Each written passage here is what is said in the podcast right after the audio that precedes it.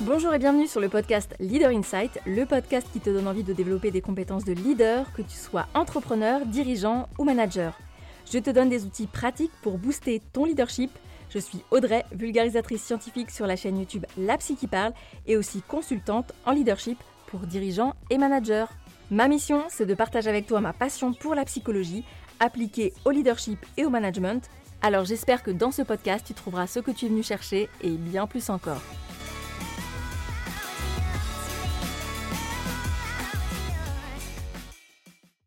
Bonjour et bienvenue dans ce nouvel épisode de podcast où j'ai l'honneur d'accueillir Anaïs Roux. Anaïs, vous la connaissez certainement parce que c'est l'autrice du podcast Neurosapiens, un podcast génial qui vous explique comment fonctionne votre cerveau, quels sont les pièges parfois qu'il peut vous tendre et c'est aussi plus de 2 millions d'écoutes. Et pour cause, parce que tout simplement, en fait, euh, elle fait un travail assez extraordinaire. Oui, oui, je te le dis, Anaïs.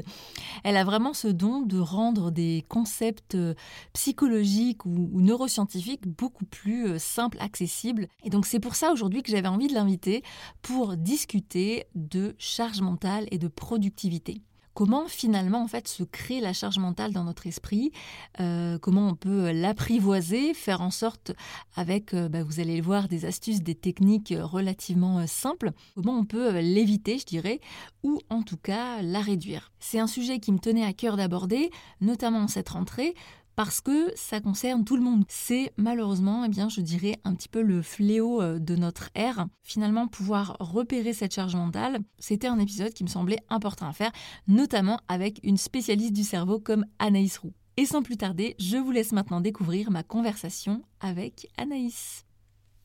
Bonjour Anaïs. Bonjour Audrey. Comment tu vas?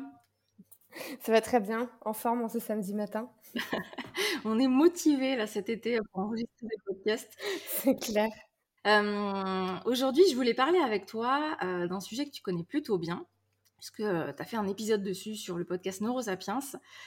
Et je voulais qu'on aille un petit peu plus loin aujourd'hui pour récupérer tes conseils précieux. Et l'idée, c'était de parler évidemment de fatigue mentale, de charge mentale. Mmh et du coup, je vais commencer tout de suite avec une première question pour entrer dans le vif du sujet. Anaïs, c'est quoi la charge mentale? Euh, alors, c'est super bien de le définir et c'est marrant parce que j'ai justement eu euh, un débat hier soir avec un ami qui est venu dîner euh, qui me disait que la charge mentale, c'était un terme qui était féminin.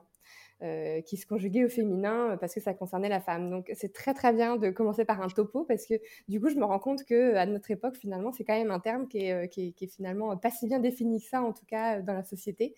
La charge mentale, déjà, faut savoir que ça n'a pas de, ça n'a pas de genre. Euh, c'est pas réservé à la femme, c'est pas ou, au contraire réservé à l'homme ou je ne sais quoi. la charge mentale, tout le monde est concerné. en gros, c'est toutes ces choses qui tournent dans notre tête qu'on va garder à l'esprit pour rien oublier c'est des informations qu'on va pas vraiment stocker en mémoire à long terme parce que ça n'a pas euh, d'intérêt, euh, mais qu'on ne va pas non plus déposer sur une to-do list parce qu'on estime que ce sont des tâches pas forcément suffisamment importantes ou parce qu'on n'a pas le réflexe de faire une to-do list. Donc tout ce qu'on va garder en fait dans euh, notre notre cortex frontal qui est là derrière notre front où se situe notre mémoire de travail, toutes ces informations là vont rester à cet endroit-là. et tourner jusqu'à ce qu'on s'occupe en fait du problème. Et pour vous donner un exemple concret, enfin des exemples concrets même. Euh, cette charge mentale, elle est faite d'éléments de, la vie professionnelle, mais elle est aussi faite d'éléments de la vie personnelle. Il n'y a pas de séparation qui se fait. Donc, par exemple, dans une journée typique, on va avoir, on va garder en tête dans cette charge mentale bah, la, demande, par exemple, que mon collègue vient de me faire euh, quand il est rentré dans mon bureau. Euh, va y avoir euh, le soir, bah, il faut absolument que je fasse le plein d'essence ou que je recharge ma, ma, carte Navigo pour ceux qui habitent à Paris. euh, ça va être euh, ah mais il faut que je pense à absolument payer mes impôts euh, avant euh, le 13 de ce mois. il faut que je passe acheter des fleurs parce que c'est l'anniversaire de ma grand-mère dimanche. il faut que je renvoie ce contrat signé au client. Voilà, ça va être en fait toutes ces petites tâches. Et hum, du coup, ça a quel impact concrètement sur notre travail? D'avoir une forte charge mentale? Ouais. En fait, la forte charge mentale, il euh, faut savoir que toutes ces informations qui restent euh, en, donc non pas en mémoire, mais en, enfin en mémoire de travail, dans le cortex frontal, elles vont demander de l'énergie euh, pour être maintenues. Cette énergie-là, euh, alors faut savoir qu'on commencent tous la journée avec un certain niveau d'énergie. on n'est pas tous équivalents d'ailleurs par rapport à ça. Par exemple, les personnes qui ont des maladies chroniques commencent une journée avec moins d'énergie que nous. Les personnes qui sont aussi très stressées au quotidien vont avoir moins d'énergie que quelqu'un qui n'est pas stressé.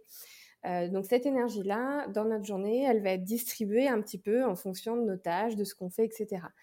si on dort mal, si on mange mal, si on fait pas de sport, si on s'hydrate pas, si, si on fait pas de pause, je crois que les pauses sont aussi un sujet dont on, reparlera plus tard. voilà, si on fait pas de pause, bah, en fait, cette énergie, elle est très rapidement épuisée et elle est encore plus rapidement épuisée si on a une forte charge mentale. Mmh.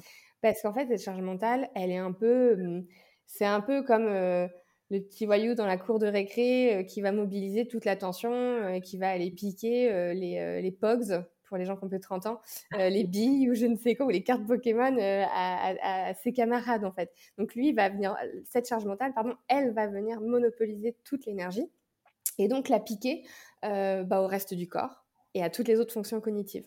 Mmh. Donc l'impact qu'elle a, cette charge mentale, littéralement, quand elle est trop importante, c'est qu'elle va venir impacter bah, la mémoire, on va avoir moins de mémoire à long terme, on va avoir, en fait, on va avoir beaucoup plus de difficultés à aller récupérer des souvenirs ou justement à aller stocker des souvenirs en mémoire à long terme.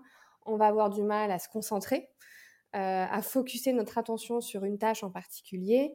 Euh, on va aussi, ça va avoir aussi un impact sur nos émotions. Généralement, on se rend compte qu'on est un peu moins disponible émotionnellement, que nos émotions sont un peu plus labiles, c'est-à-dire qu'on va plus rapidement passer de la tristesse à la joie, on va être plus sensible en fait on va prendre plus vivement les choses, on va être très irritable, euh, on va avoir des problèmes de sommeil. Mmh. Et euh, on va aussi avoir des problèmes au niveau, enfin des problèmes. Ça va se répercuter en tout cas sur notre vie sociale. On va être moins disponible psychiquement pour les autres, on va moins avoir envie de sortir, etc. Donc voilà, cet impact de la charge mentale, elle est vraiment très large assez multifactoriel. Et la question que je me pose comme ça, c'est aussi comment moi, enfin moi ou tous les auditeurs, on peut repérer un petit peu les signaux. Alors, tu en as parlé de quelques-uns, hein, mais est-ce qu'il y aurait, je sais pas, un niveau de charge mentale qu'il faudrait pas atteindre? Parce que ne pas en avoir du tout, ça me paraît illusoire. Parce qu'on stocke toujours des informations dans, notre tête.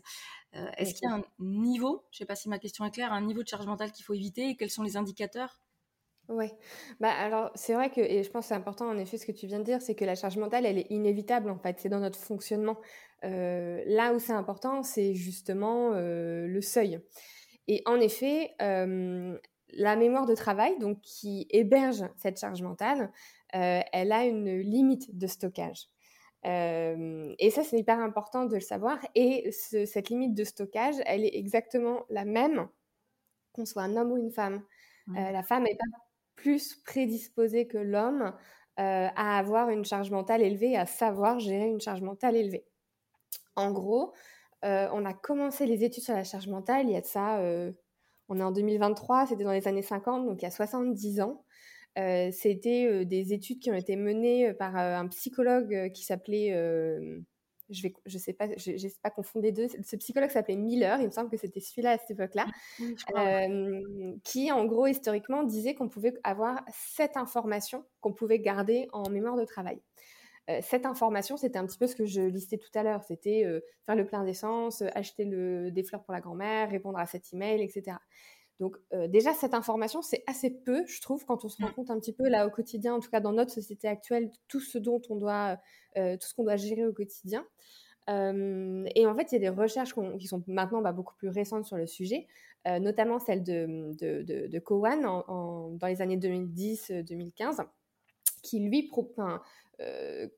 a bah, du coup beaucoup plus élaboré ses réponses parce que bah, il se trouve qu'aujourd'hui euh, on a accès à euh, des techniques d'observation du cerveau beaucoup plus poussées que dans les années 50. Donc en fait ça nous permet vraiment d'affiner nos résultats.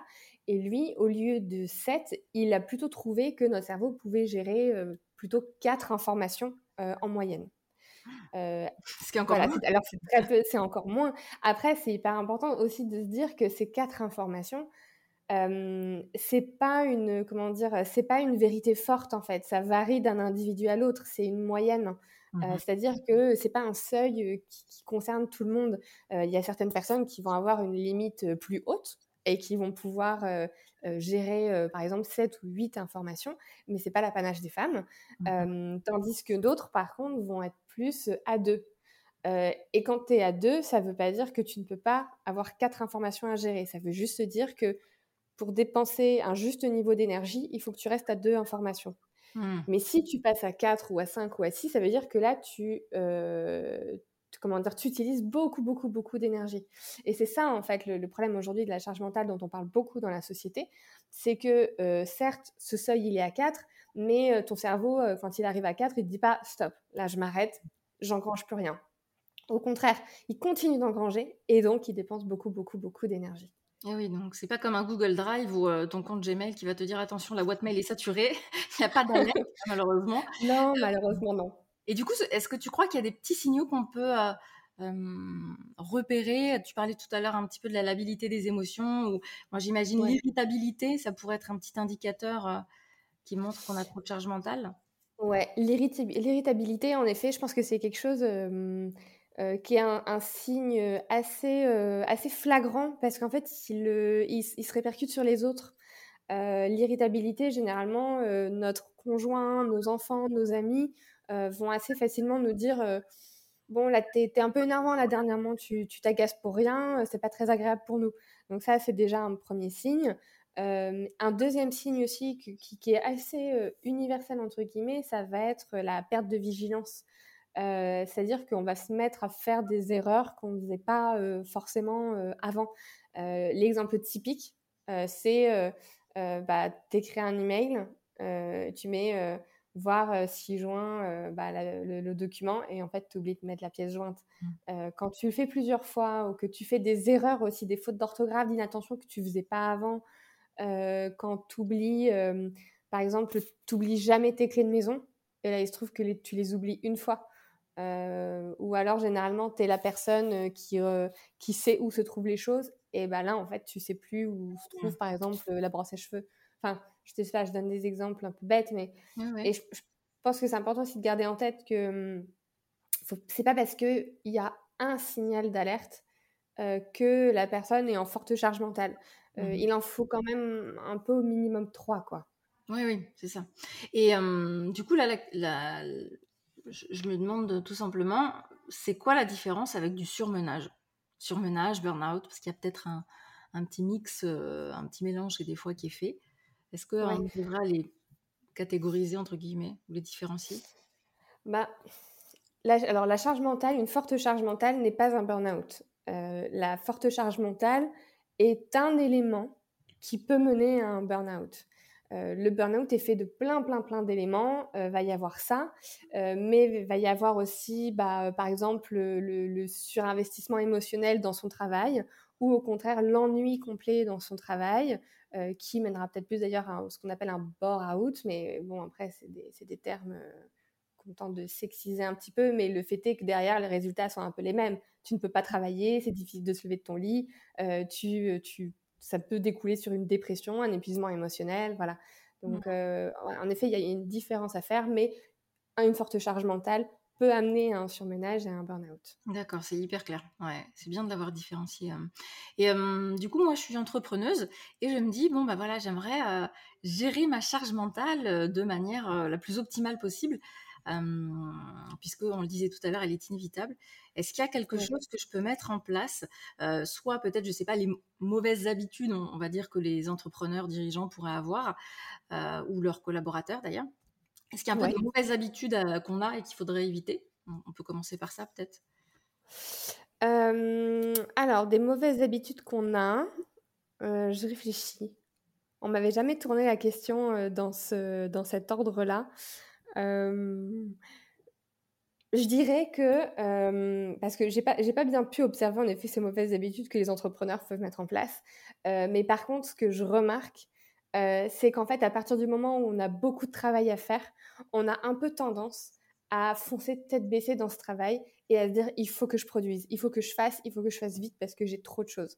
Alors qu'en fait, c'est justement les moments de pause et d'observation qui vont faire qu'on va être efficace après. Et c'est complètement contre-intuitif, hein. ça je l'entends parfaitement. Même quand on le sait, moi la première, je sais très bien comment ça fonctionne et c'est très dur pour moi quand j'ai une très forte charge de travail de me dire, ok, là Anaïs, tu prends une heure, tu te poses et tu définis ce que tu dois faire. Parce qu'en fait, ce moment de définition, il peut nous faire penser qu'on perd du temps, mais il est crucial parce qu'il nous permet de bien définir nos objectifs.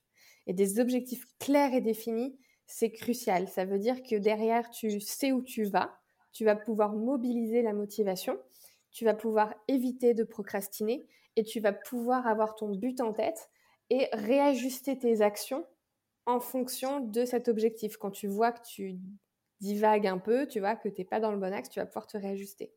Tout ça, ce sont des éléments très importants pour la productivité qui sont impossibles à mettre en place si tu n'as pas des objectifs définis. Donc, prends le temps d'avoir des objectifs qui sont clairs. Et ensuite, ces objectifs, les découper en micro-tâches. Ça, j'ai appris à le faire il y a quelques années et je trouve ça absolument magique. Euh, c'est un, il me semble que c'est un concept qui a été défini par Jean-Philippe Lachaud. En tout cas, moi, je l'ai lu à travers un livre de Jean-Philippe Lachaud sur l'attention, euh, d'ailleurs adressé aux enfants. Euh, mais les livres d'enfants sur le cerveau, je trouve que c'est une mine d'or. Mmh beaucoup plus que pour les adultes, où généralement il y a des grands mots qu'on comprend pas et on ne sait pas trop comment le mettre en place. Au moins, dans les livres pour enfants, bah, en fait, c'est très pratique. Donc, première reco, lire les livres pour enfants sur le cerveau. Euh, voilà, exactement. Mais euh, il explique en fait que euh, c'est important en fait quand tu, quand tu tacles un objectif de définir les tâches qui sont liées à cette, pour atteindre cet objectif, mais de ne pas faire des tâches vagues qui vont te prendre, allez, une tâche te prend deux heures.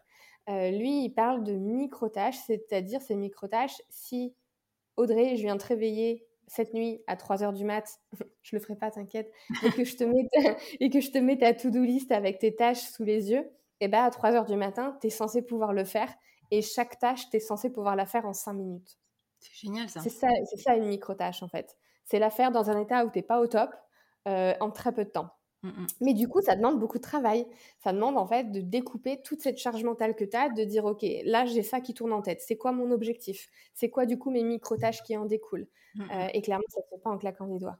Donc ça, pour moi, c'est la première chose à faire. Juste un, exemple, du coup, si j'essaie de transposer. Euh, donc moi, admettons, là, j'ai mes podcasts à préparer pour euh, le premier trimestre. donc mon gros objectif, c'est avoir tous mes podcasts. On pourrait imaginer que dans les sous-tâches ou les micro-tâches, comme tu les appelles, je crois, avoir, je sais pas moi, définir tous les thèmes du trimestre, ensuite, euh, euh, je sais pas moi, contacter telle personne, ensuite écrire, je sais pas moi, une trame succincte pour chaque podcast. Ça pourrait être ce genre de choses? Ça pourrait être ce genre de truc. Après, le niveau de micro-tâches, il peut varier aussi de certaines de personnes en personne. Mmh si par exemple, tu vois, je, prends un exemple que tu as donné qui est contacter cet invité. Mmh en fait, pour certaines personnes, ça, c'est déjà trop large. Toi, aujourd'hui, c'est devenu une micro-tâche parce que tu l'as déjà fait tellement de fois dans ton podcast que tu sais quels sont les comportements et les actions qui sont liés à contacter cette personne. Si quelqu'un commence cette tâche, etc., euh, cette tâche, en fait, elle est déjà découpable.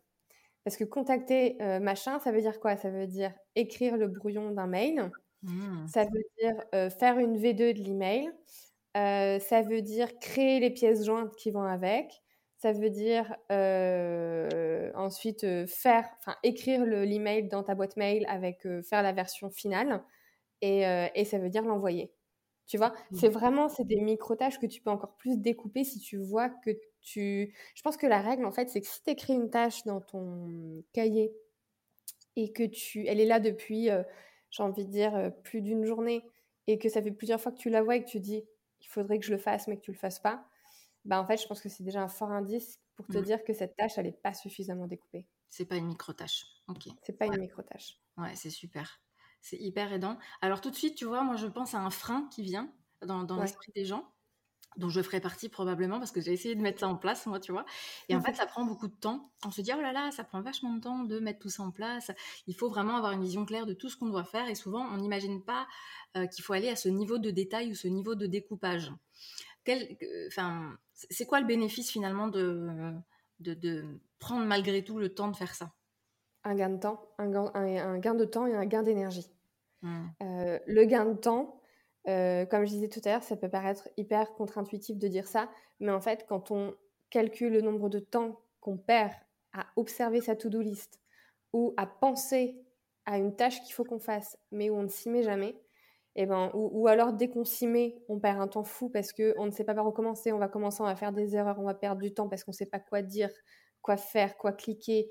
Enfin, en fait, si on met bout à bout tout ça, ça, ça consiste, ça, ça, comment dire, on cumule plus de pertes de temps que de mmh. temps qu'on aura passé euh, à écrire euh, cette to-do list. Ah euh, et le gain d'énergie, il est là parce que quand on a une to-do list qui n'est pas claire, je, vais, un autre concept, quand on a une to-do list qui n'est pas claire, on a tendance du coup euh, à passer d'une tâche à l'autre, à commencer une tâche mais on va pas la finir parce qu'on ne sait pas comment la finir, donc on va passer à autre chose. Euh, puis celle-ci aussi, c'est peut-être pas très clair l'objectif ou je ne sais quoi, donc je la commence mais ah, je vais demander l'aide de quelqu'un et puis hop, je commence autre chose. Ça en fait, ça s'appelle du switching ça veut dire qu'on va switcher de tâche en tâche. Et ça, en fait, dans le cerveau, c'est hyper prenant en énergie parce que ça veut dire que ton cerveau, tu vas le mobiliser pour une tâche, donc ça va nécessiter tel type de compétences. Euh, par exemple, je sais pas, euh, là, il va me falloir beaucoup de créativité, euh, de pensée divergente. mais ah, bah, j'y arrive pas, je suis bloquée. Hop, je change complètement de fonctionnement et je passe sur cette tâche qui est beaucoup plus analytique, qui va me demander du raisonnement, peut-être logique. hop, là, j'arrive pas, je suis bloquée, je vais passer à autre chose. Et là, ça va me demander, euh, euh, je sais pas moi, de, plus des capacités de synthèse, euh, de raisonnement verbal. Enfin, mmh. voilà. Et en fait, ça, ça fatigue énormément le cerveau de faire ça. C'est un peu le même principe que le multitâche, finalement. En moins rapide, hein, quand on switch de tâche en tâche et qu'on met un peu de temps à switcher, c'est, on ne fait pas les choses en même temps, entre guillemets, parce qu'on fait jamais les choses en même temps. Mais voilà, mais ça ressemble un peu, le cerveau, il fait un peu la même chose que dans le multitâche. Il switch ouais, switch de tâche en tâche. Et, et, voilà, alors que quand on a en fait une to-do list qui est définie avec des tâches qui sont claires, bah, l'avantage, et ça c'est un autre conseil pour la to-do list, euh, c'est que du coup tu peux les classer, tes tâches. Tu sais mmh. quelles tâches vont se ressembler, donc tu peux tout faire en même temps. Euh, et ça, ça, évite au cerveau de switcher en permanence. Et ça, c'est hyper puissant ce que tu donnes. Et moi, je rajouterai encore deux autres bénéfices. Le premier gain que j'ai pu constater, éviter le switching, euh, avoir une to-do euh, bien claire, etc. Euh, c'est aussi ce que j'appellerais le bénéfice émotionnel. Parce que bien souvent, en fait, tu vas avoir soit du stress, soit du surmenage, mais même très léger, hein, en tout cas une, des, émotions plutôt désagréables à ressentir, dont par exemple la culpabilité qui est très chère à beaucoup de beaucoup d'entrepreneurs que je connais, parce que tu vas culpabiliser de ne pas avoir terminé telle ou telle chose, etc. Et le deuxième bénéfice, c'est moi ce que j'appelle le bénéfice motivationnel. Là, je vais faire une petite métaphore que je donne souvent, qui est celle du bateau. Imaginons que tu dois faire la traversée de l'Atlantique. Euh, certes, bon bah voilà, c'est cool, tu as ton bateau, tu te dis il faut que j'avance, il faut que j'avance entre guillemets tête baissée comme tu le disais tout à l'heure. Mais si j'ai pas défini mon cap, si j'ai pas défini une destination précise, finalement, je vais un petit peu euh, euh, orienter mes voiles d'une manière qui sera pas forcément bénéfique. Alors que si j'ai un objectif une destination, mais, euh, mettons New York euh, de bien définie, ok, je sais comment, euh, par quel chemin je vais passer, pourquoi j'y vais. Et donc je trouve qu'il y a un enjeu motivationnel qui est assez, assez fort aussi. Voilà, complètement. Donc j'ai compris qu'il y avait avoir des objectifs clairs, vraiment découper les tâches, ensuite avoir une to-do où on va rassembler, on va catégoriser, si je comprends bien, des tâches qui se ressemblent. Est-ce qu'il y a d'autres mmh. conseils que tu pourrais nous donner ou des choses à éviter des, choses qui pourraient nous aider en tout cas Il y, a, ouais, y a, quelque chose aussi qui, me, qui me vient en tête, que je trouve assez important, c'est que en fait, la charge mentale, ce qui est hyper, enfin la charge mentale, toutes les choses qu'on doit faire quand on est entrepreneur ou autre, son plus grand, le plus grand danger, c'est que ça devienne une habitude. Euh, et ça, on le remarque très souvent, en fait. C'est-à-dire que euh, tu vas te coucher le soir, tu vas ruminer sur ce que tu as fait dans ta journée et ce que tu dois faire demain. Et le lendemain, tu vas te réveiller et tu vas tout de suite penser à toutes les choses que tu dois faire dans la journée. Euh, à partir du moment en fait où ça c'est quelque chose qui devient quotidien, ça veut dire que c'est devenu une habitude.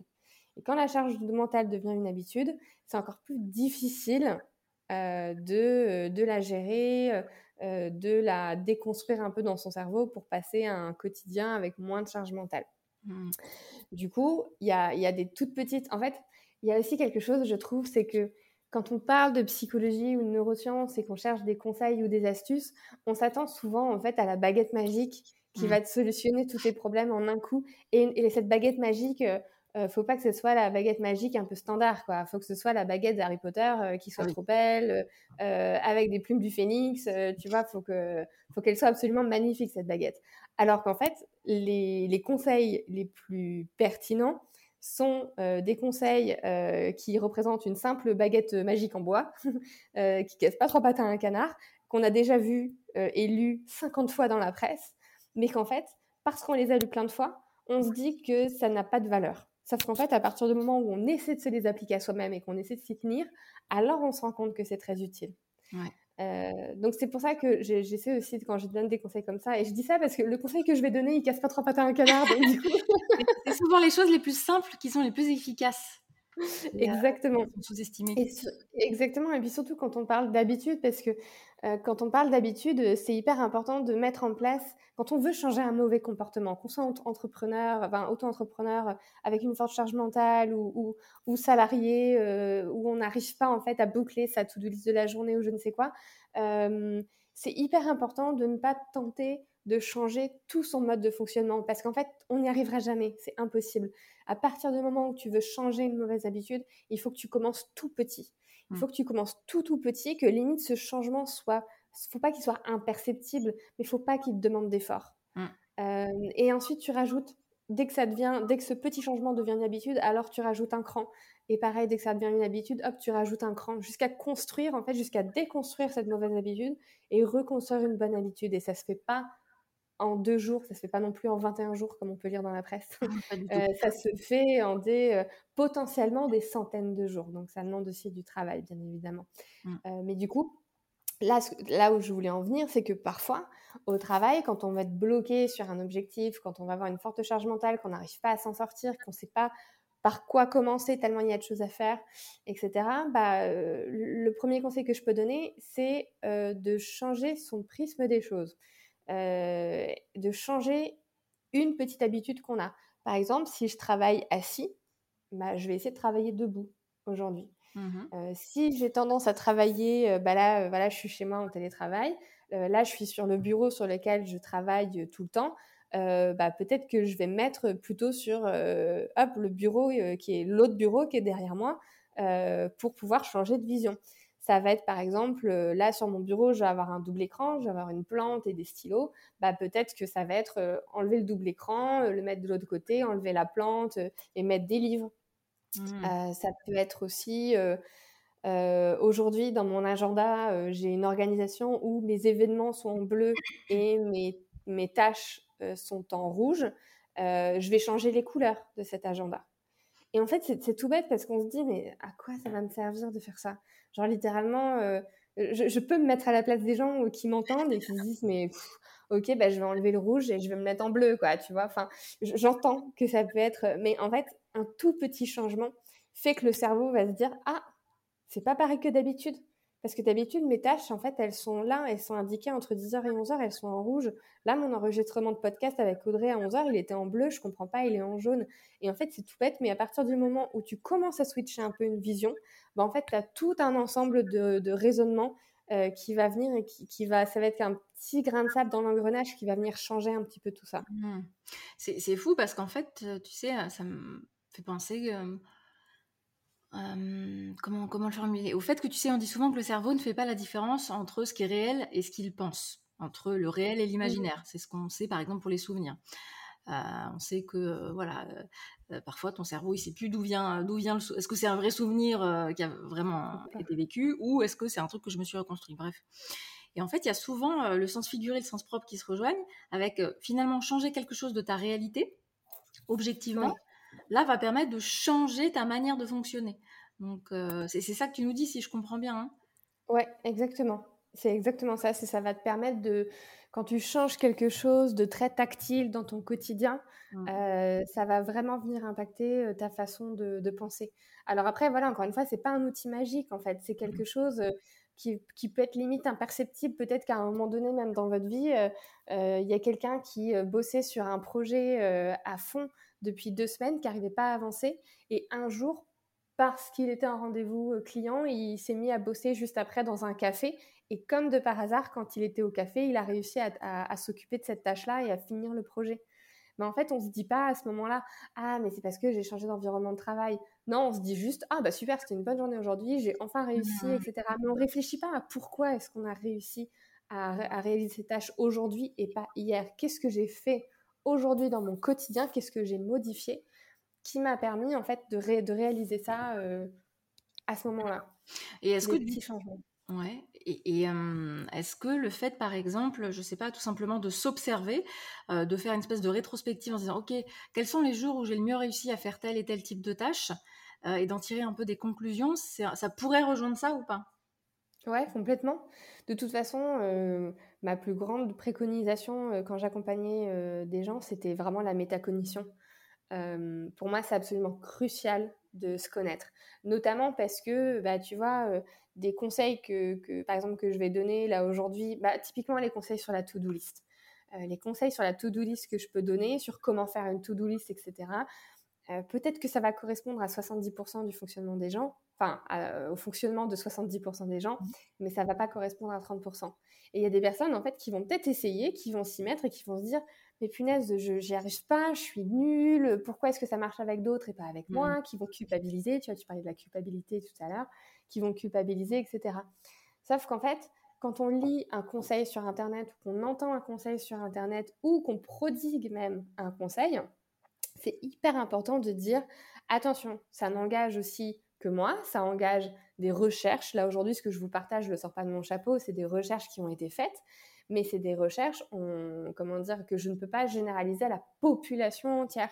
Peut-être que ça va correspondre à une vaste majorité des gens, mais pas tous. Donc c'est important de savoir, d'apprendre à se connaître. Et c'est pour ça que, par exemple, il y a beaucoup d'outils de gestion de projet qui se développent. Euh, je ne vais pas en citer, mais il y en a peut-être un qui correspondra plus au fonctionnement de telle personne, l'autre au fonctionnement de telle personne. Ça explique aussi pourquoi telle téléphones sont plus intuitifs pour certaines personnes alors que pas du tout pour d'autres. Euh, voilà, c'est que chacun a un peu son, sa façon de fonctionner et c'est important d'apprendre à se connaître, ses émotions, son fonctionnement cognitif, euh, ses comportements, ses automatismes pour pouvoir euh, adapter les, les, conseils et les solutions mm. qu'on lit, qu'on entend. Oui, puis pour vraiment les, ajuster euh, et les, personnaliser, oui, comme tu dis. je donnais un petit exemple là qui, me vient en tête. J'étais avec une amie euh, entrepreneuse, on, se fait des petites sessions comme ça d'entraide. et elle, elle me disait, j'ai beaucoup, beaucoup de mal, euh, les jours où je dois être focus, à bah, vraiment finalement rester assise à mon bureau et me concentrer sur des tâches qui sont assez, comme on dit, deep work, c'est-à-dire qui demandent beaucoup, beaucoup de concentration et d'énergie mentale. Et je lui dis, mais écoute, il y a un truc tout bête, puisque tu me dis que tu es distraite par X et Y choses. Et effectivement, quand on travaille à la maison, on peut dire, bah tiens, j'ai une lessive à lancer, j'ai telle chose à faire, telle chose à faire. je lui dis, bah, est-ce que tu as déjà essayé de travailler à l'extérieur? Elle me dit, bah oui, ça marche super bien, j'étais hyper bien concentrée l'autre jour au café, machin. Je dis, bah super. Est-ce que tu pourrais imaginer que euh, tes moments où tu es focus, euh, où tu as des tâches importantes à faire, finalement, tu négocies plus, tu vas à l'extérieur. Donc tu, là en l'occurrence, si on reprend ton idée de la to-do et des objectifs clairs, euh, je lui ai dit, ben, en fait, tu dois décider quel type de tâches tu vas faire à l'extérieur, quelles sont les tâches focus. Ensuite, tu vas décider dans quel café tu vas aller, à quelle heure tu vas y aller, comment tu vas y aller. je lui ai fait toute une petite liste comme ça. Et effectivement, euh, elle a commencé à le mettre en place. Ben, le fait d'être à l'extérieur, c'est quelque chose qui est beaucoup mmh. plus euh, profitable pour elle. Alors, ça fonctionne pour elle, peut-être pas pour d'autres. Mais euh, je trouve que le fait de s'observer, finalement, c'est jamais ce qu'on fait. On pense toujours que la solution est à l'extérieur. Euh, certes, il y a des méthodes qui ont été éprouvées et c'est intéressant de les connaître pour les tester. Mais on oublie toujours qu'il y a ce temps d'ajustement euh, qui est hyper profitable. Mm. Oui, complètement, exactement. Et c'est pour ça, et ce que tu me dis, ça me fait aussi penser à ce débat que j'avais eu avec, avec d'anciens collègues sur, sur les pauses. Euh, où, euh, où en fait, bah, c'est vrai qu'en entreprise, on a tendance à faire tous les mêmes pauses et à se dire bah, j'arrive le matin à 9h, donc je fais une pause à 10h30, 11h, je vais déj de 13 à 14, je refais une pause à 16h et je pars à 18h. Euh, et en fait, on ne prend pas le temps de s'observer et de se dire bah, est-ce que ce rythme de pause me correspond vraiment? Est-ce que finalement, j'aurais pas besoin de faire des micro-pauses euh, de 10 minutes toutes les heures ou de 5 minutes toutes les heures tout en conservant une pause déj conséquente ou un petit peu réduite, plutôt que de faire juste de grandes pauses. Et, ça, alors après, il y a beaucoup de recherches qui ont été faites aussi sur quelles sont les pauses efficaces ou majoritairement mmh. efficaces chez la plupart des gens. Mais en effet, parfois, on va suivre le rythme de certaines personnes sur les pauses, alors que si on s'observait, on se rendrait compte que, bah, non, moi, en fait, je suis hyper efficace le matin, donc venez pas me déranger avant midi. Par contre, l'après-midi, c'est très dur, donc je ne vais pas hésiter à faire 3-4 pauses, histoire de garder en productivité. Mmh. Mmh. hyper important. Et donc là, moi, ce qui m'intéresserait de savoir là aussi, c'est pour toutes les personnes qui nous écoutent, qui ont une équipe et qui se diraient, ok, bon, bah, je comprends que les pauses c'est important, mais nous, on a toujours beaucoup de charges de travail. Comment je peux faire? Est-ce que c'est vraiment important que mon équipe fasse des pauses? Et idéalement, comment je peux m'organiser? Tu vois, est-ce que je leur euh, impose entre guillemets ou je leur suggère de faire une pause euh, euh, micro le matin, l'après-midi, une grosse pause le midi. Enfin, est-ce que tu aurais des petites conseils bah, Là-dessus, je sais, je, sais pas à quel point est-ce que ce que je veux dire est réellement applicable euh, à tous les modes de travail et à tous les contextes d'entreprise. En tout cas, euh, dans le mode que je connais, euh, moi, je trouve que ce qui fonctionne le mieux, en fait, c'est de laisser la complète liberté, en fait, à la personne, parce que votre équipe, les personnes constituant votre équipe sont les mieux placées pour savoir qui leur correspondent. Donc après, instinctivement, peut-être que ces personnes ne vont pas forcément se dire, euh, bah, comme tu disais, en fait, on peut-être pas prendre l'espace pour s'observer, prendre le temps de s'observer.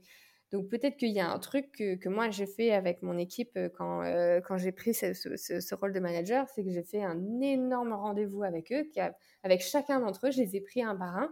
On a discuté pendant une heure et demie, deux heures. C'était un truc qui s'est fait en une fois et puis après on a rediscuté par la suite. Et en fait, tu leur poses des questions tu leur poses des questions, toi, pour apprendre à, les connaître. Alors, pas forcément que sur le rythme de, travail, je pense que c'est important d'apprendre à connaître les personnes avec qui tu travailles personnellement.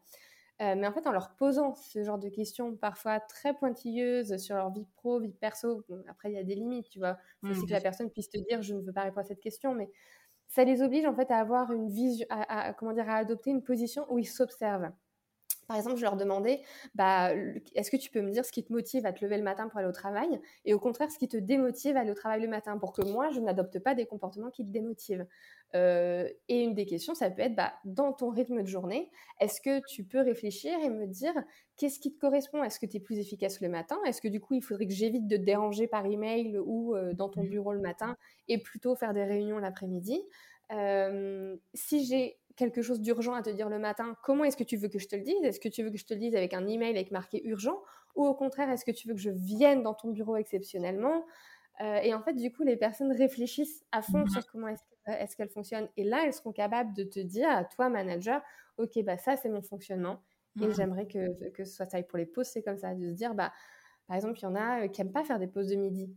Et bah, qu'elles n'en fassent pas si c'est le moment où elles sont efficaces. Mmh Par contre, peut-être qu'elles en feront quatre micro-pauses l'après-midi et c'est OK en fait. Oui, l'idée, c'est juste de savoir euh, peut-être effectivement à quel moment on peut solliciter la personne. Et là, c'est quand on travaille plutôt euh, avec euh, des objectifs ou des résultats à atteindre. J'imagine. On pourrait imaginer quelqu'un voilà, qui est euh, je sais pas, agent d'accueil, bah, peut peut-être pas faire effectivement le même nombre de pauses. Donc évidemment que ça, c'est adapté en fonction du contexte dans lequel vous Exactement. c'est pas à plaquer comme ça directement. Chacun prend ce qui lui parle. Mais euh, j'aime beaucoup, euh, j'aime beaucoup ce que tu proposes. C'est aussi quelque chose que je propose moi aussi à, à mes clients quand ils le peuvent, notamment aussi au les managers de proximité, prendre ce temps de, connaître son équipe et de savoir, ok, en fait, que, voilà, quel est ton mode de communication euh, à privilégier, euh, euh, dans la mesure du possible de ce que moi je peux faire aussi. Hein. Mais c'est très très aidant parce qu'il y a à la fois tu travailles, tu valorises, je trouve, une forme de reconnaissance. En termes de levier de motivation, c'est quand même pas mal. Hein. et puis tu les impliques parce qu'en fait, en formuler les choses, la personne se dit ah ben ok ouais finalement oui c'est ça c'est ça qui, mmh, qui, est le plus pratique pour moi. Donc euh, finalement si tu viens les solliciter avec un mail marqué important urgent, ben c'est ok puisque c'est eux qui ont donné un petit peu la marche à suivre si mmh. je puis dire. Ouais. Et par contre tu vois tout à l'heure tu disais un truc euh, euh, que je trouvais pas important et je voudrais rebondir là-dessus parce que j'aimerais donner des clés à ces gens. Tu disais aussi qu'il y avait des gens bah, qui n'avaient pas du tout la latence en fait de choisir leur pause, notamment les agents d'accueil par exemple. Euh, ou les personnes qui travaillent euh, dans les hypermarchés, etc., euh, qui ont des pauses très définies parce qu'il y a un roulement entre personnes. bah, là-dessus, tu vois, les managers peuvent pas du tout dire, bah vas-y, dis-moi quand est-ce que toi tu prends tes pauses, parce que après, voilà, ce serait un bordel, ce serait pas possible à mettre en place. Mmh. par contre, ce que le manager peut faire à ce moment-là, c'est plutôt prodiguer des conseils pour que bah, la pause qui soit imposée soit la plus efficace possible. Et mmh. là, pour le coup, alors chacun, encore une fois, l'adaptera à sa façon en fonction de ce qu'il sait et de la façon dont il se connaît. Mais les recherches dernièrement sur les pauses montrent que une pause est d'autant plus efficace pour plusieurs raisons. Premièrement, si on est en contact avec la nature. si voilà, vous êtes à côté d'un parc ou si vous êtes mmh dans, plutôt dans la campagne, si je ne sais quoi, j'ai plus d'exemples en tête, mais voilà, si vous avez de la nature autour de vous, n'hésitez pas à aller faire cette pause dans la nature. si c'est pas accessible, il y a d'autres moyens de le faire. Par exemple, se déconnecter des écrans. Je sais qu'on a tendance, en fait, quand on a une pause, à se dire, ok, bah hop, je vais prendre mon téléphone. Mais moi, la première, hein, je, je, jette la pierre à personne parce que c'est très dur. on a une pause, je vais prendre mon téléphone, je vais regarder mes messages, répondre à mes amis, etc. Peut-être que c'est quelque chose que la personne peut faire pendant deux minutes, mais après, c'est hyper important d'aller poser son téléphone et de ne plus avoir cette surstimulation en fait que, provoque le téléphone et de se dire à la place, bah, peut-être que je vais laisser mon esprit divaguer, je vais prendre un bouquin euh, ou je ne sais pas quelle activité la personne peut ramener au travail pour euh, à faire pendant sa pause. Mmh, mmh. Euh, et il y avait aussi un autre point. prendre un livre, quelque chose comme ça peut-être oui, ah si, et il y avait aussi deux autres éléments pour une, pause efficace. Alors, il y en a un qui me revient en tête, mais je sais que le deuxième me reviendra quand je le déroulerai. premièrement, c'est bouger aussi physiquement. Mmh. ça va être les étirements. Il y a une étude qui a été faite sur les chirurgiens, ou je ne sais plus exactement la totalité de l'étude, mais qui ont montré que les chirurgiens accumulaient moins de fatigue dans leur travail quand, en plein milieu d'une opération, ils s'étiraient on pourrait se dire euh, attends mon gars c'est pas du tout le moment pour faire des étirements on était en pleine opération. Alors qu'en fait c'est beaucoup plus efficace et, justement après ces étirements ils sont beaucoup plus concentrés ils font moins d'erreurs. Donc les étirements quelque chose d'assez physique pendant les pauses c'est utile. Et deuxièmement en effet ça vient de me revenir euh, c'est les pauses sociales. Mmh. euh, c'est-à-dire que ne pas hésiter à ne pas faire de pause tout seul justement aller avec des collègues ou bah là pour le coup tu peux faire une déroger à la règle du pas de téléphone et appeler quelqu'un euh, mais voilà, avoir ces échanges sociaux euh, permettent aussi de récupérer un petit peu en émotions positives, en énergie, et, euh, et voilà, on reste des animaux très sociaux. Carrément, de, dynamique, oui, oui. Alors moi qui suis plutôt de nature introvertie, je, te rejoins quand même malgré tout. c'est vrai que ça fait du bien aussi de... alors dans une certaine mesure pour moi, hein, mais oui, oui. je vais dire une chose et son contraire. Alors, pour les personnes introverties, peut-être que des fois, si vous travaillez beaucoup en étant stimulé socialement, ça peut vous faire du bien, justement, ben, d'être un peu seul le midi, d'avoir un petit temps où justement vous êtes un peu tranquille dans votre coin, et, parce que c'est là où vous allez recharger votre énergie. Après, euh, moi, quand je bosse justement euh, toute seule, euh, j'aime bien avoir des moments l'après-midi ou le midi, des déjeuners avec des amis ou autres. Et c'est vrai que ça réénergise malgré tout. et c'est, bah, je trouve justement le moyen de mettre de côté son téléphone. Moi, c'est un des rares moyens que j'ai trouvé pour ne pas être sur mon téléphone. Finalement, c'est de discuter avec les gens parce que tu n'es pas et sur ton téléphone et en train de parler aux gens. Et souvent, c'est ça le plus difficile, c'est qu'on connaît les conseils, mais pour les appliquer, ben, en fait, il faut mettre en place des, stratégies, tu vois, il faut ruser euh, un peu avec notre, euh, notre propre cerveau. Tu aurais des petites astuces comme ça à nous donner ou pas? Par exemple, pour les micro-pauses, est-ce qu'il y a des choses euh, qu'on pourrait mettre en place pour penser à faire ces micro-pauses quand on est dans le flot du boulot? Bah, Le premier truc qui me vient en tête, c'est de, de, mettre un bloqueur dans ton agenda, tout simplement. Euh, là, euh, dernièrement, il y a quelque chose qui marche très très bien euh, dans l'équipe où je bosse, c'est que il y a l'un de nous pour l'été nous a envoyé un bloqueur pour faire une pause de 13h45 à 14h, de faire un moment d'équipe. Et en fait, quasiment tout le monde est là, chaque jour.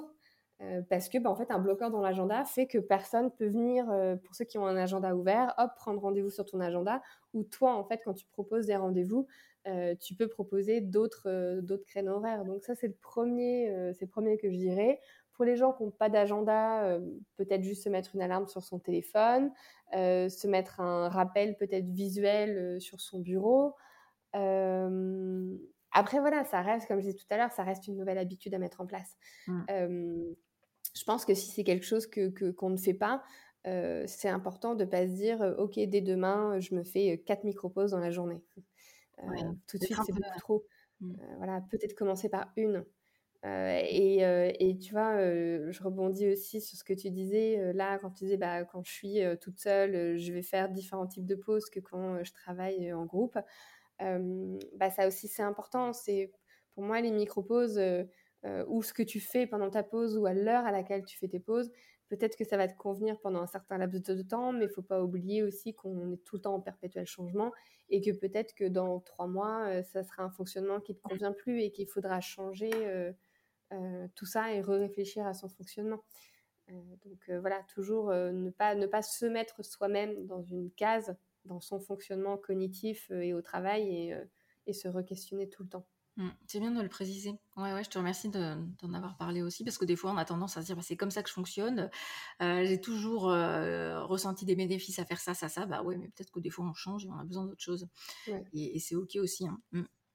Mmh. là, l'idée qui m'est venue aussi, c'est de me dire, euh, enfin, c'est un des hacks que j'ai trouvé pour faire des pauses, c'est d'avoir des motivations extrinsèques. Bizarrement, quand tu le dis là c'est pas bizarre du tout d'ailleurs, mais euh, euh, faire une pause parce que j'ai rendez-vous avec l'autre, ou pour l'autre, ou pour une activité, ou pour un rendez-vous, ou X ou Y raison, finalement, parfois, c'est beaucoup plus stimulant, motivant que euh, de faire une pause pour nous-mêmes, pour notre bien-être.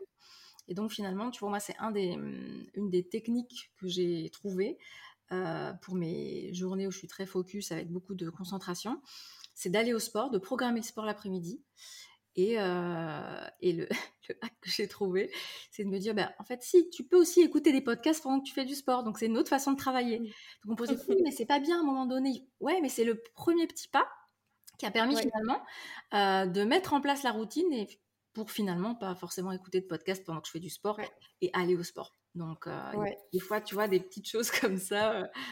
Mais complètement, c'est un très bon, très bon hack. Et du coup, je, je, vais rebondir sur ça et je ne sais pas du coup si, si, je sors un peu de, du, du, du, prisme de ce que tu voulais aborder, mais euh, ça fait un peu partie des hacks quand tu veux mettre en place une nouvelle habitude euh, plus saine dans ton quotidien. Par exemple, si tu veux mettre comme nouvelle habitude euh, de faire du sport, mmh. mais en fait, l'important, c'est de te faciliter au plus la vie. C'est-à-dire que si tu veux faire du sport le matin avant de partir au travail, bah en fait, le soir avant de te coucher, tu mets ta tenue de sport qui est déjà choisie au pied de ton lit. Tu mets tes baskets déjà dénouées euh, au pied de ton lit. Euh, ton sac, il est à l'entrée, euh, qui est déjà fait, avec ta bouteille d'eau remplie, ta serviette, etc., ton badge pour la salle de sport, ou je ne sais quoi. tu as, quand tu rentres, tu as ton sac pour aller au, à l'école, pour aller au travail, qui est aussi déjà prêt à l'entrée. Enfin, en fait, il faut limite dans ma tête, je me dis, euh, c'est pas qu'il faut se considérer comme un petit enfant, euh, mais partons du principe en fait que euh, la volonté, c'est extrêmement dur. garder de la volonté dans tout ce qu'on fait, on a quel auteur a écrit là-dessus? Charles Charles Nguyen, je crois, ou quelque chose comme ça justement. un auteur en tout cas qui parlait de, des habitudes, qui parlait, qui disait en gros que la volonté est une jauge et que on c'est pas illimité et que mmh. c'est parfaitement ok. En fait, parfois, bah, le matin, on va se lever, on va déjà plus avoir aucune volonté, ou le soir, on n'a plus aucune volonté. Euh, c'est pour ça aussi que toutes ces astuces de quand on veut bien manger, euh, toutes ces personnes qui euh, vont adopter le batch cooking, qui consiste en, par exemple, le dimanche après-midi, à faire tous ces repas de la semaine. Et bien ça, c'est mmh. un hack, comme tu dis, pour adopter des bonnes habitudes. Parce que le dimanche après-midi, bah, on est plein d'énergie, c'est le week-end, on est trop content. donc on va aller se motiver à faire ces repas. Euh, comment est-ce que je peux funiser ces repas? Il faut aussi se donner des récompenses. Est-ce que par exemple je vais mettre une super musique? Est-ce que je vais me dire bah ah, une fois que ça s'est fait, moi je vais aller me faire masser Ou une fois que ça s'est fait, euh, je vais me poser devant ma série préférée. Euh, récompensez-vous quand vous souhaitez mettre en place des bonnes habitudes. Parce que ce batch cooking, une fois qu'il est fait le dimanche, bah, en fait toute la semaine vous allez pouvoir manger personnellement. Mmh. vous n'allez pas vous n'allez pas avoir ce muscle de la volonté le mardi soir quand vous rentrez du travail qui vous dit oh, flemme de faire cuire un brocoli non, parce que tes brocolis sont déjà dans un tupperware dans le frigo. Euh, donc voilà, c'est. Mais faut, faut pas. Ça, c'est toute la science des habitudes. Euh, mais, euh, mais voilà, se faciliter le travail, travailler sur sa volonté et se récompenser, C'est hyper important. après, je pense que c'est beaucoup dû en fait à une méconnaissance de nous-mêmes et du fonctionnement humain, où on va avoir tendance à sous-estimer la difficulté que c'est de créer une habitude. Et donc on se dit bah, c'est facile, c'est pas compliqué d'aller au sport, il suffit juste d'y aller. Non, c'est beaucoup plus complexe, mais c'est cette méconnaissance du fonctionnement humain qui n'est pas propre à une personne, mais qui est assez euh, global, euh, qui, euh, bah, qui finalement nous empêche de créer facilement des habitudes. ça pourrait être l'objet d'un épisode, je garde ça en tête, vraiment focus, enfin ciblé sur les, les, habitudes, la création de bonnes habitudes et le fait d'arrêter les mauvaises. Euh, du coup, pour résumer, euh, les conseils que tu nous as donnés. Donc, tu nous as dit déjà que la charge mentale, euh, c'était pas forcément du surmenage, ça pouvait amener à, mais c'était pas forcément euh, le cas. que pour nous aider en fait à la hum, réguler ou à la limiter, il y avait notamment la technique d'avoir des objectifs clairs. une to-do list aussi où on va catégoriser les choses et on va éviter de switcher d'un type de tâche à une autre. Qu'est-ce que tu nous as dit d'autre encore? Les, pauses. Voilà, donc des pauses avec par exemple des étirements, changer de, contexte aussi, tu le disais tout à l'heure, voilà, changer des petites. son prisme de vue, c'est ça le terme? Ouais. voilà, pas mal de choses quand même déjà. Qui... Changer les habitudes aussi, changer les, des petites habitudes. Et changer des petites habitudes vraiment très simples, presque limite, je pense qu'il faut que ce soit facile au départ, presque trop facile pour que euh, progressivement euh, vous arriviez à hum, bah, les garder sur le long terme. Parce qu'en fait, le, challenge, c'est l'endurance, c'est pas la course de vitesse. Hein. Exactement. Mmh, mmh. Très bien. Bah, écoute, je te remercie beaucoup, Anaïs, pour euh, tous ces tips hyper précieux pour cet épisode spécial La science de la charge mentale. Et on peut retrouver ton podcast sur toutes les plateformes, donc, qui s'appelle Neurosapiens. Et tu as également écrit un livre du même nom. Oui c'est ça. Et on, et on, le retrouve où ton livre? Un peu partout. Vous pouvez le retrouver dans les grandes enseignes, Fnac, Cultura, etc. Mais aussi dans certains petits libraires euh, de quartier. D'accord. Et qu'est-ce qu'on va y apprendre? Ah bah, vous allez y apprendre plein de choses euh, sur le cerveau. Euh, c'est euh, une adaptation du podcast qui peut parfois avoir un aspect un peu frustrant quand on parle du cerveau et que j'ai envie d'utiliser mes mains pour expliquer où est-ce que se situent les choses. Là, vous allez avoir plein d'illustrations sur le cerveau qui, illustrent le fonctionnement de certains réseaux de neurones, qui expliquent certaines expériences. Il y a une BD qui explique l'histoire des neurosciences, l'histoire du cerveau à travers les siècles. Euh, et, euh, et, voilà, il y a, après chaque petit chapitre, euh, c'était mon éditeur, les arènes, qui, qui, ont, qui ont décidé d'avoir des chapitres à picorer. Oui. parce que vous allez avoir des chapitres qui sont très séparés les uns des autres, un chapitre sur le cerveau amoureux, un chapitre sur le cerveau quand on fait du sport, un chapitre sur le qu'est-ce qui se passe dans le cerveau quand on a une chanson euh, qui tourne en boucle dans la tête, quand on, a, quand on a un mot sur le bout de la langue, euh, voilà, mmh. toutes ces choses-là. C'est vraiment top. Donc je vous le conseille, puisqu'évidemment, je l'ai lu. Et euh, en il est très beau, il est hyper. Enfin, moi j'adore quand il y a des BD, c'est mélangé un peu à ce style roman graphique. donc bah, ça, c'est le super boulot de Lucienne Brecht. Mmh, bravo. Ben, super binôme, hein, toutes les deux, beau travail. donc je le mettrai en description aussi. Et puis je mettrai tes réseaux sociaux, ton podcast, donc vous pourrez tout retrouver dans les notes de l'épisode. Donc merci encore Anaïs et puis je te souhaite une très belle continuation et un bel été. Merci beaucoup Audrey, ciao. Ciao. Voilà, l'épisode est terminé. Je vous remercie de l'avoir écouté jusqu'au bout. J'espère qu'il vous a plu. En tout cas, si c'est le cas, n'hésitez pas à me le faire savoir en mettant 5 étoiles sur votre application de podcast préférée, que ce soit Apple, Spotify, Deezer ou autre. Ça m'aide beaucoup à faire connaître mon travail et également à donner un petit peu plus de visibilité à ce podcast. Évidemment, si vous le souhaitez, vous pouvez aussi mettre un petit commentaire pour me dire tout simplement ce que vous avez préféré dans cet épisode, ce qui vous avait été utile. Et si vous ne le savez pas encore, j'ai également une newsletter gratuite qui s'appelle Acton Leadership, dans laquelle je vous transmets des outils vraiment pratico-pratiques et des connaissances qui sont issues euh, de la psychologie, des connaissances qu'on a en psychologie sur l'être humain, que ce soit au niveau du management, du leadership ou du recrutement. Donc je vous mets également le lien en description de cet épisode. Alors n'hésitez pas à vous abonner et moi je vous dis à très bientôt.